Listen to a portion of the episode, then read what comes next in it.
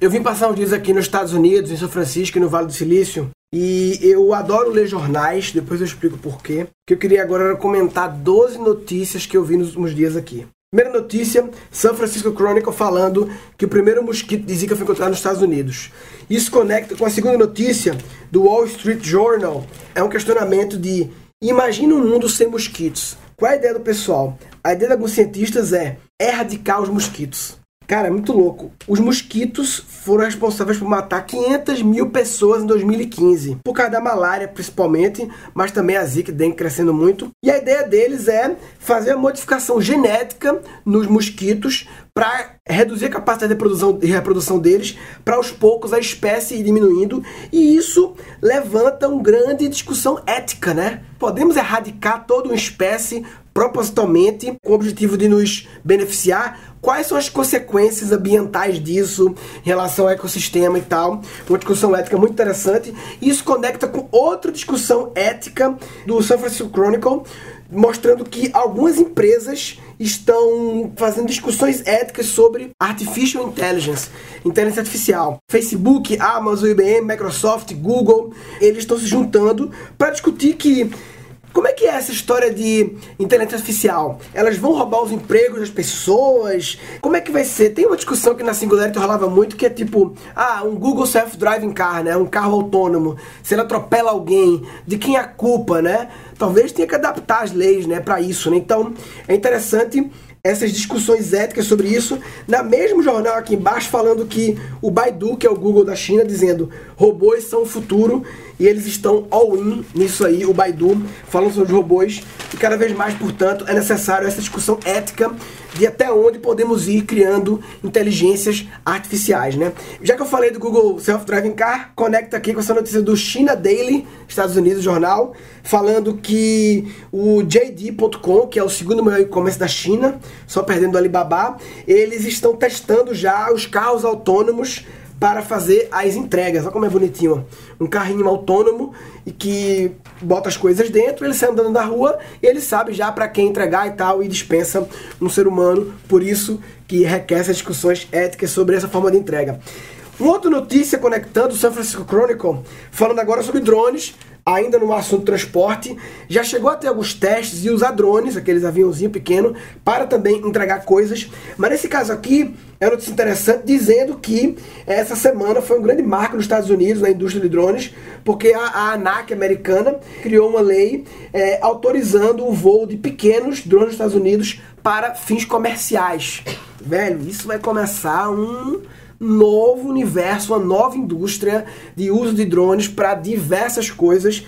A Susan, que foi minha sócia na Singularity, ela está com a startup hoje em dia chamada Biocarbon, Biocarbono, sei lá, que o drone, é um drone para plantar coisas terrenos muito irregulares, que não dá pra passar o carro, aquele carro que planta, né? Já tem automóveis. Vem o dronezinho, atira as sementes, depois ele para, reabastece semente, reabastece a bateria. E você tem um Guncast falando com ela, é, Meet Dr. Susan Graham, um Guncast sobre isso. Então, isso aqui começa um novo universo, uma nova revolução no setor de transporte, de logística e também no setor de logística. O Google já quer concorrer com o Uber com caronas, né? Porque o Google, para quem não sabe, ele é dono do Waze. O Waze é um grande player da indústria de logística e transportes, né?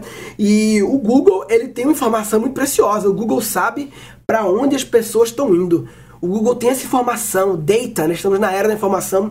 O Google sabe quantas pessoas todo dia saem do bairro da Vila Olímpia e vão para a Anhanguera então, se você trabalha naquela região, e, então a ideia do aplicativo do Google, Waze, né? Eu já vi que está funcionando no meu já, é começar a conectar essas pessoas que têm esses percursos em comum o Google junta essas pessoas. O cara trabalha muitas vezes é, na Anguera, um trabalha no SBT, como eu trabalhei todo dia para lá, por isso que eu lembrei. Outra pessoa trabalha um pouco depois. Conecta a gente e a gente começa a fazer carona entre a gente.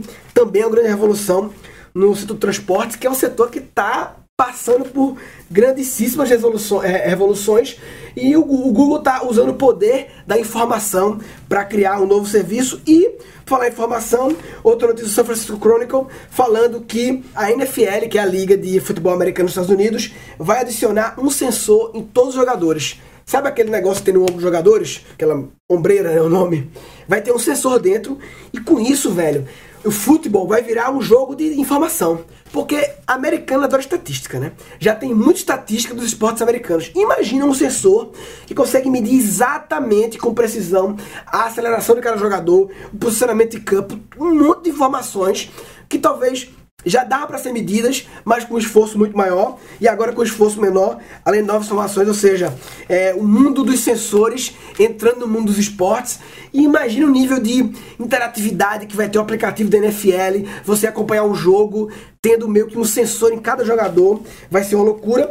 E nesse mundo dos jogos aqui, notícia do Wall Street Journal, falando que alguns parques de diversão já estão entrando na era digital, colocando virtual reality, né? O Six Flags, esse parque, por exemplo, é, a gente já viu muito, eu já usei várias vezes realidade virtual, né? Montanha-russa clássico, mas os próprios parques de diversão estão querendo juntar experiências reais com experiências virtuais e criar um novo conceito, parque de diversão. Eles não são trouxa, estão de olho em, em segurar a onda deles. É interessante isso aqui. E é interessante que o jornal, né, uma mídia tão antiga, também ligada nisso, ó, o próprio jornal, o USA Today, eles anunciando aqui que o aplicativo novo deles já tem Virtual Reality.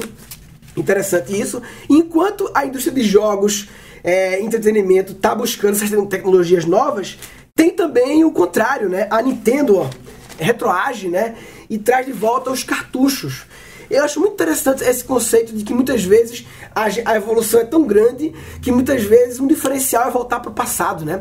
Eu fui na, na FENAC lá em São Paulo um dia desse e tinha vendendo um monte de vinil, né? Então a galera gosta da nostalgia. Então a volta dos cartuchos vai além de nostalgia e também a Nintendo fala que a ideia é atingir um público mais amplo ainda na indústria de videogames, porque a indústria de videogames é ampla, mas assim, é dos, sei lá, é, sei lá, 7 aos 70, sei lá.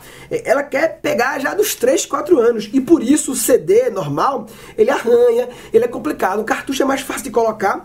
O problema do cartucho era o espaço em disco que ele tinha lá dentro, seria tem mais, mas agora, como eles estão criando flash drives cada vez menores e mais potentes, vai dar para ter um cartucho com um jogo com muito espaço e tal. Então, é, retrocedendo para inovar, muitas vezes a, a, solução do nosso problema está numa coisa que já foi, como é o caso disso aqui, ó.